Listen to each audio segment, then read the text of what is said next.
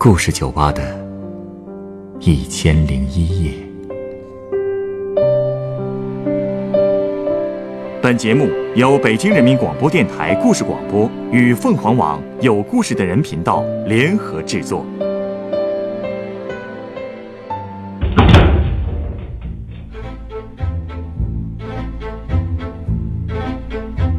欢迎来到故事酒吧。今天我想邀请您继续和我一起听听昨晚那位考古队员没有讲完的故事。在偏僻遥远的保定曲阳县西燕川村，一座神秘的唐代古墓被盗墓贼掘开，稀世珍宝被盗。考古队着手对古墓进行挖掘，而警队队长曾军则开始循着蛛丝马迹追捕扬长而去的盗墓贼。这桩千回百转的盗墓大案，接下来究竟又会迎来怎样的发展呢？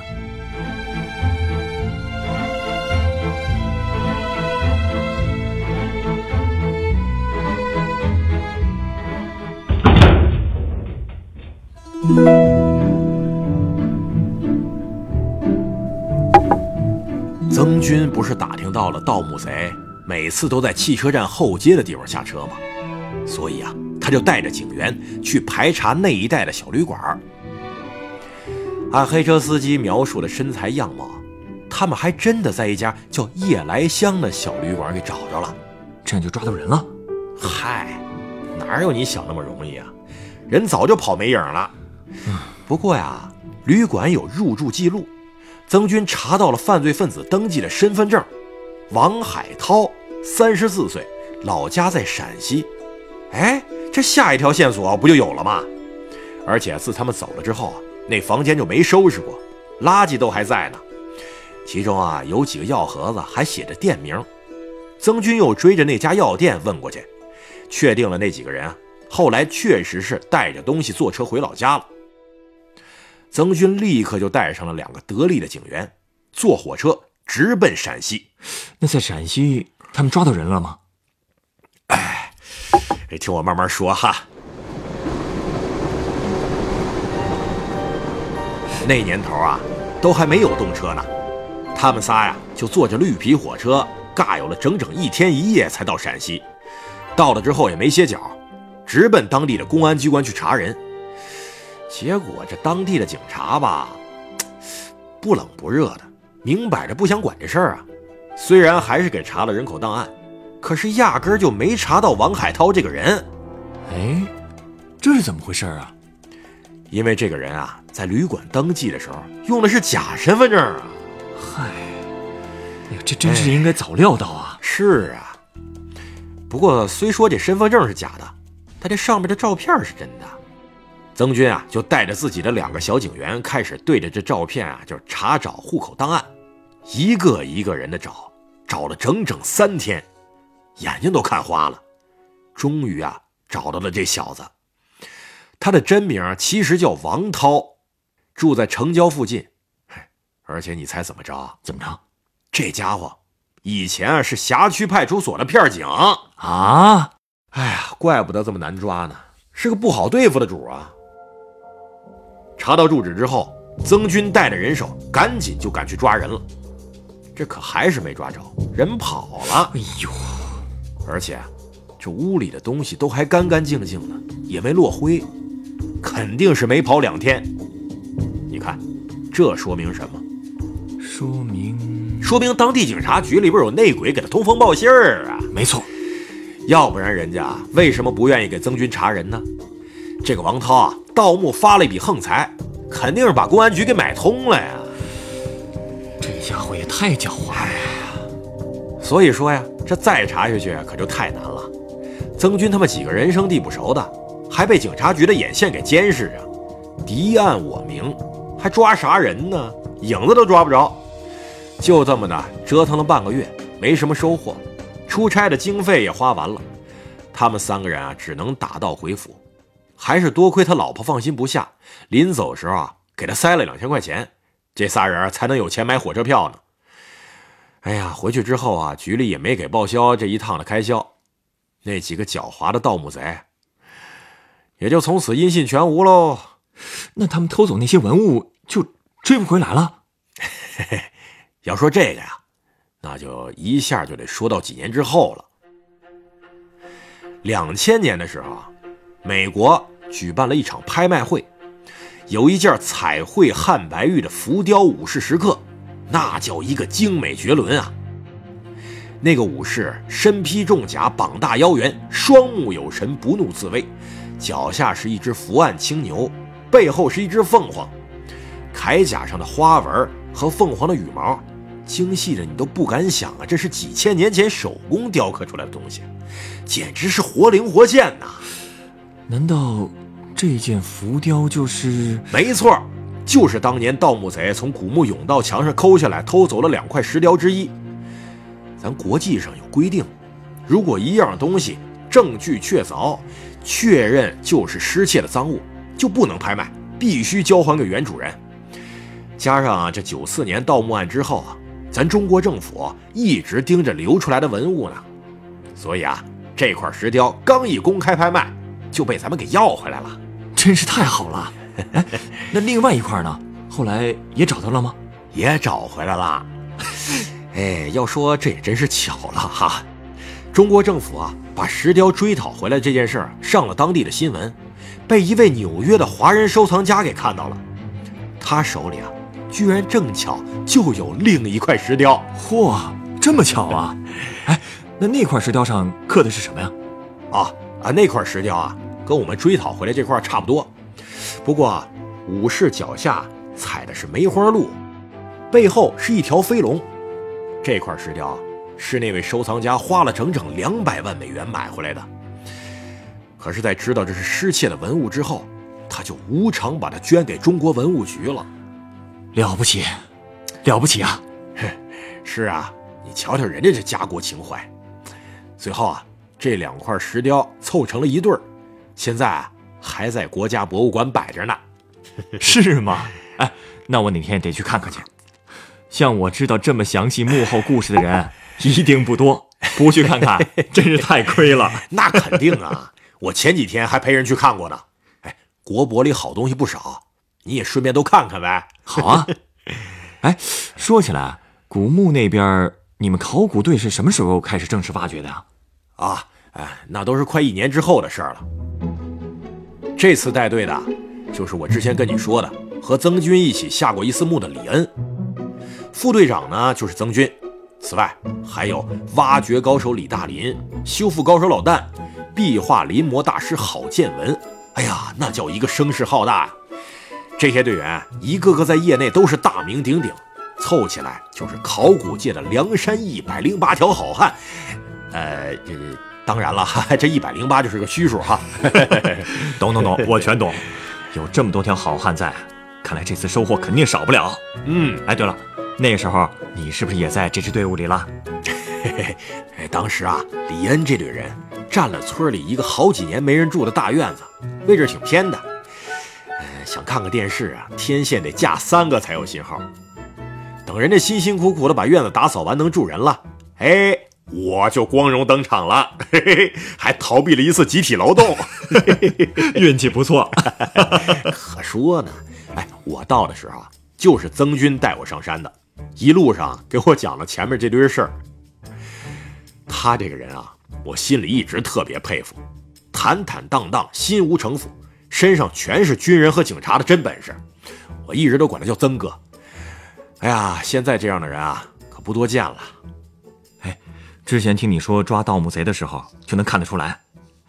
呃，你去那儿是不是也是以考古专家的身份去的呀？算是梁山的第几把金交椅啊！哎呦喂，我可不敢自称专家，那时候我还年轻呢，跟另外四五个三十来岁的考古队员一起负责勘探和挖掘。哎，说白了就是隔着土确定古墓的位置，然后把墓整个挖出来。我四十来年也算是挖过不少古墓了，西燕川的这个唐代墓可真数得上是里边最难办的。我们几个人啊。一人一把探铲，给古墓画范围，这画了范围，才能规划下一步怎么挖。哎，对了，那考古用的探铲跟一般的铲子长得不一样，像根钢管似的。哎，插到地里边，能把土层原封不动的给带上来。看土质和带出来的木屑，咱就能知道下产的地方是不是古墓。这我们吭哧吭哧的在盗洞周围啊打了大半天，也没想到这土层底下全都是石头，金刚的探铲竟然给戳了个稀巴烂。这么硬啊？那可不，那些啊都是古人用来防盗墓的。他们把石头从大到小一层一层往上摞，越往下石头越大。最下边一层啊，能有磨盘那么大，一块五百多斤啊！是挖是凿都不容易。哎呀，难怪那会儿盗墓贼在这挖了一个多月的时间呢。那这堆石头你们怎么处理啊？这这没招啊！这最后啊，我们李大队长亲自下手测出了墓道的位置，发现墓道上盖的石头比墓室要薄。但是这该挖还是得挖呀。考古队啊，就从西燕川村里边招呼了十几个男女工人，加上我们队里这几个，就开始挖石头。哎，说起来啊，农村人干活就是勤快，体力也好。哎呀，比我们这帮专业的还利落呢。上层的石头有西瓜那么大，就直接搬上来了；再大一点的，靠俩人抬也能抬上来。那再往下那些磨盘大的石头啊，就真搬不动了。一开始啊，我们还想用大铁锤砸碎了再往上搬。但这终归也不是办法啊！是啊，那可怎么办呀？嘿嘿，这时候又一个身怀绝技的梁山好汉出场了。队里边一个叫小勇的站出来说：“用炸药炸呗！”这孩子以前是矿上的炮手，玩炸药跟吃顿饭一样。李大队长还问他呢：“呃，是不是得在石头上打眼才能炸呀？”那小子嘿嘿一乐，说：“不用。”跳到坑里边，把大石头扫干净，随便在上面敲出几大片麻子坑，把炸药摊开了铺在石头上，接上雷管和导线，再盖上一层方便面袋子和一层泥，就算完事儿了。方方便面袋子，嘿嘿，想不到吧？后边还有更厉害的呢。他爬出来，把我们都招呼到二十米开外的地方躲着，他自个儿倒是没跑太远，手里就四节一号电池。拿着纸筒，随随便便的往起一卷，再把两根导线往电池正负极上那么一按，哗，轰隆一声，那坑里就炸了，大石头全被炸成了小块，上面的土层一点塌方都没有啊！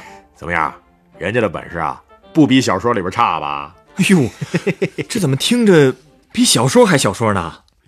方便面袋子加上电池，就把石头炸没了。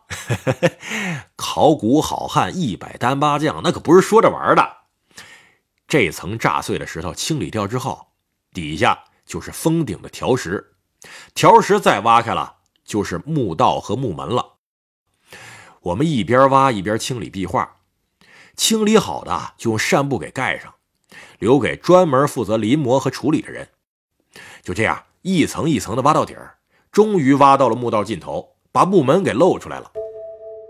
那是一个长宽三米的条石大木门，上面都是云纹，精细极了。把木门的条石全都搬下来，又花了将近一个星期，这墓才算是彻底打开了。真是不容易啊！别说是当时啊，就算是放到现在说，那也是我挖过的数一数二的大墓了。队里年轻人一个给激动的，哎呀，恨不得直接钻进去看看，根本坐不住。我们挖了整整一个多月呀，那一个月哪像是考古的呀，简直就是搬砖的，都给晒成非洲人了。哎，那进墓以后你们看到什么了？哎，正式进墓那天，李大队长和曾哥打头，我们跟在后边，走的那几步路啊。感觉自己是要走到龙椅上加冕一样，终于可以看见皇冠的庐山真面目了。就像之前我给你讲的，大厅堂足足有十几米高，墙上全是栩栩如生的仕女壁画，抬头就能看见顶梁上的星象图啊，日月星辰呐。哎呀，那可把我们给激动坏了。最重要的还是那块墓志铭，完完整整，一点都没坏，盖子上面写着。唐固、义、定、齐等州节度观察处置等史，检校太师兼中书令北平王太原郡王公府君墓志铭。你记得够清楚的呀！哎，那可不，我们考古的跟盗墓贼最本质的区别就在这儿了。他们找的是钱，我们找的是历史啊！哎，把盖子搬下来，底下那层是更详细的墓志铭。我们看了才知道，这墓主人啊，是大唐时期一位保定的武军功臣，叫王楚直，是朱温的部下。在五代时期啊，那可是北平的一方霸主。后来因为识人不善，被自己的养子谋权篡位给害死了。王楚直，这名字听着还是挺生的。别说你啊，我当时都没认出来这墓志铭写的是谁，还是李大队长就在墓志铭上扫了一眼，跟背书似的，行云流水就给我们讲了一大通。要不人家是队长呢？嗯。除了墓志铭还保存着。别的东西基本上都被盗墓贼给带走了。当时啊，我们挖石头的时候，就测出这古墓还有一个隔间也是古人建来防盗墓用的。本来我们还盼着这间隔间没被盗墓贼发现，结果啊，墙角被他们掏了个大窟窿，里边也给偷了个精光。哎呀，当天大体看完情况，我们就撤出去了。一是墓里太暗，二是里边空气啊还是不太好。第二天，我们几个人下山扛了一套发电机和鼓风机上来，那可真是费了老鼻子劲儿了。搬完发电机还得搬汽油，东西都折腾齐了，我们在古墓里拉上电线和灯泡，嘿，才终于可以开始清理文物了。嘿，你说想想也挺有意思的，几千年前的古墓，给人家安了一堆灯泡，也不知道墓主人看了啥感想。哎呀！不过被盗墓贼洗劫过之后，还能清理出什么来呢？还有不少他们搬不走的东西呢。你也应该知道，咱们中国古代对死者崇尚一个理念，就是视死如视生，生前用啥，死后就还得用啥。这墓啊也是这么建的。大堂就是接客活动的客厅，后室是给墓主人睡觉的卧室，比大堂小两圈。棺床啊就摆在这后室里边。那等于是墓主的床啊，贵重着呢。汉白玉镶的前脸儿，雕着花纹。棺床两边的墙壁上镶着两块足有一米八长的玉石浮雕，上边是十二个衣衫飞舞、飘飘似仙的女乐伎。我之前不是跟你说了吗？当初曾哥打的手电，乍一看以为是真人呢，被吓了一跳。哎，你别说，我打着灯泡啊，都差点被吓一跳。我们还发现。北面的那个石雕都已经被盗墓贼给撬下来了，得亏太大太沉，才没给抬走。估计当时啊，要是那些村民没发现他们，那几个盗墓贼就算开着吊车都得回来，把这两块浮雕给带走。你说他们这帮人真是掉都掉钱眼里了。哎，他们还不止想带走这些呢，我们还在大堂的墙角啊找到了几个他们扔下的胶卷盒，他们肯定是想把壁画都切下来带走。事先拍了照片找买家，结果呀，技术和工具都不太够，切不下来，就硬生生的把壁画给铲坏了一大块啊！这这也太糟践东西了，缺德呀！对了，他们还不是第一批盗墓贼呢！啊，这之前还有人来过？可不是吗？后室墓顶上还有一个盗洞呢，看着啊有十几年了，也没封上。之后下雨水渗进来，把隔墙弄坏了一大片。地上也积了一层泥。这第一批盗墓贼啊，把墓主人还有陪葬的妻子身上的金银首饰全给带走了，就剩下两副骨头架子。哎，哎呀，总之，这探墓、挖墓这两项最艰巨的任务算是完成了。下一步的清理就是个细致活喽。我们就拿着竹签、小铲子、毛刷子，一寸一寸的把这墓室和里边剩下的东西给清理出来。一点儿也不能马虎。哎，考古工作当中发现最大的，往往就是这个环节。可以说呀，真正波斯抽检的考古工作，这就真正开始啦。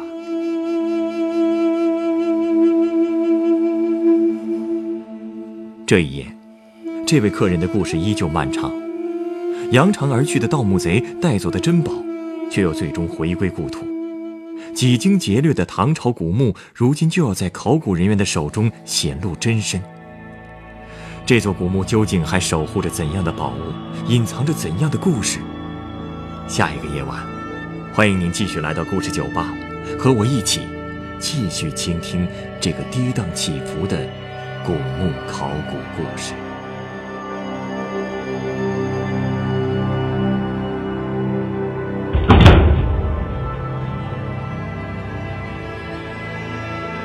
本故事选自凤凰网有故事的人独家签约作品，《一桩盗墓大案引发的考古》，原作赵分明，改编严寒，制作程寒，演播图特哈蒙、陈光，录音严乔峰。